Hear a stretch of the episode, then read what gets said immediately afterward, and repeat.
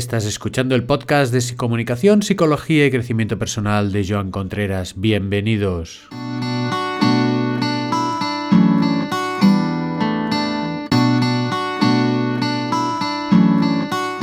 Bienvenidos a todos los que nos escuchan por primera vez. Espero que os encontréis a gusto con este programa.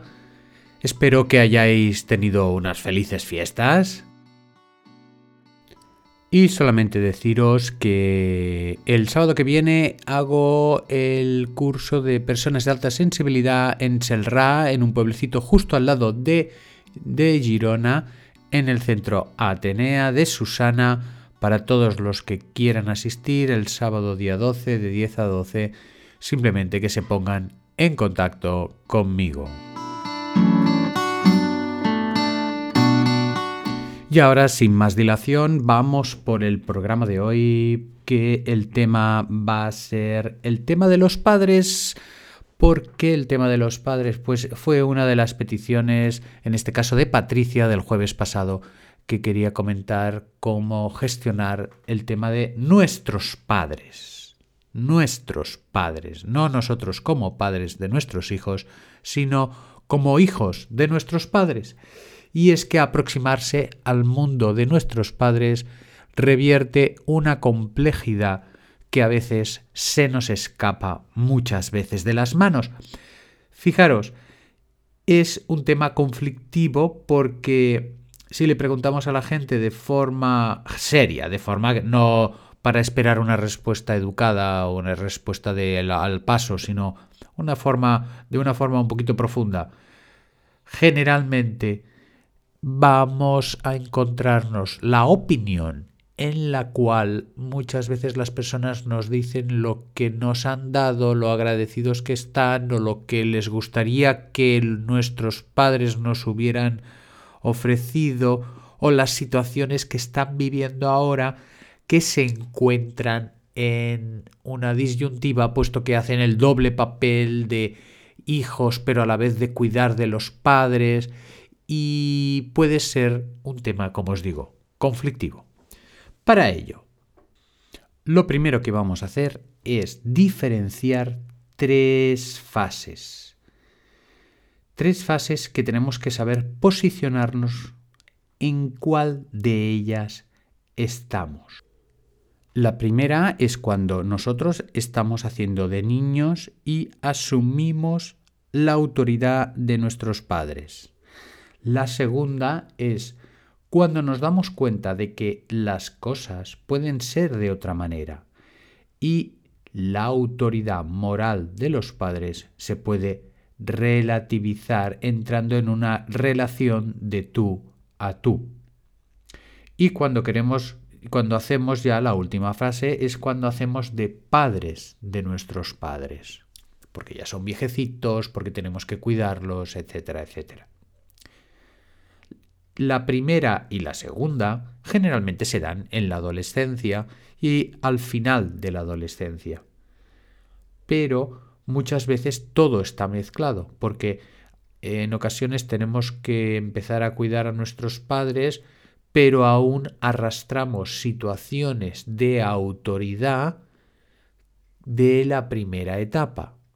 Y aquí es donde puede haber la parte conflictiva a lo mejor estamos simplemente en la segunda fase en la que hay una relación de tú a tú y nos damos cuenta que esas personas a las que amamos y que queremos mucho no es una persona fácil de llevar o no es una persona en la cual yo encuentre una acogida en la que me sienta a gusto. Entonces, ante estas tres situaciones, os quiero dejar unas preguntas para que os sirvan de reflexión y os puedan ayudar a gestionar este tema de padres que ya os digo en otros programas iremos tocando porque hay muchos más temas, cómo fueron educados, eh, si han evolucionado o no a lo largo de su vida o siguen siendo los mismos. Hay muchísimos temas que están influyendo y que creo muy interesante ir tocando poco a poco. Entonces, Estas preguntas son válidas en el caso de que los padres estén vivos o hayan fallecido. También puede ser porque estamos trabajando lo que es el recuerdo, el anhelo o las situaciones pasadas. ¿eh? Las preguntas serían, ¿hasta qué punto puedo mantener una relación de tú a tú con mi padre o con mi madre, aceptando sus defectos, sus emociones, sus virtudes y sintiéndome orgulloso de lo que he recibido de ellos. ¿Hasta qué punto me siento a gusto con lo que me han dado, lo que me han regalado? ¿O hasta qué punto esto de que lo que me han regalado se ve interferido por toda la relación actual que tenemos con ellos ahora?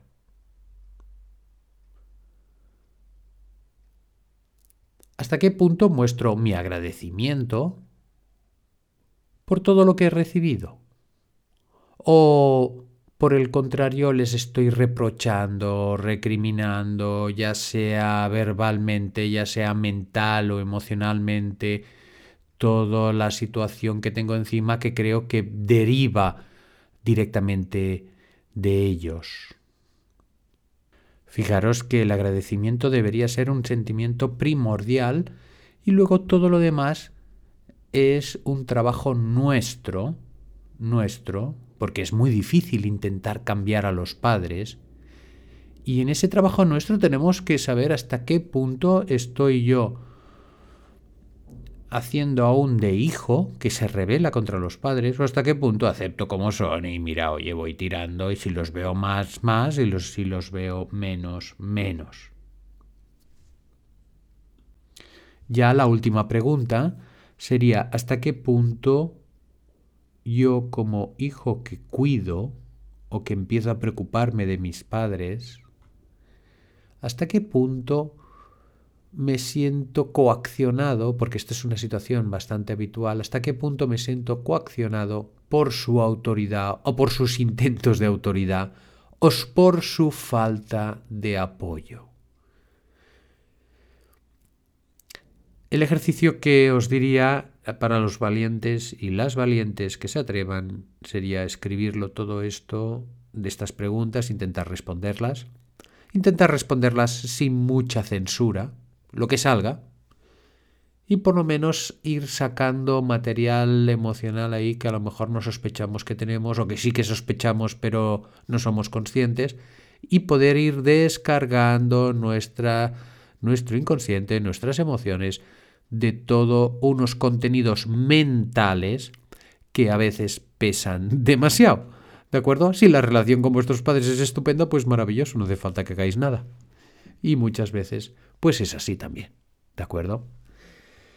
Vamos a hacer la reflexión del día. Ya os digo, si queréis escribir estas respuestas a las preguntas, pues sería un buen ejercicio. Vamos a hacer la reflexión del día.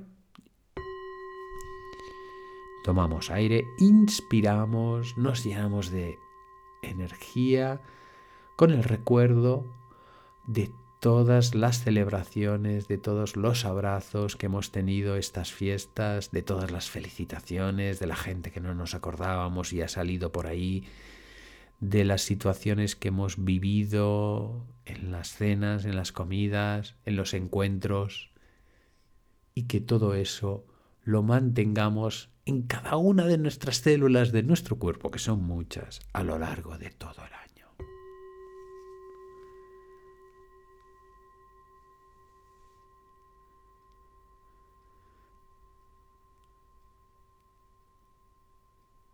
Hasta el próximo programa.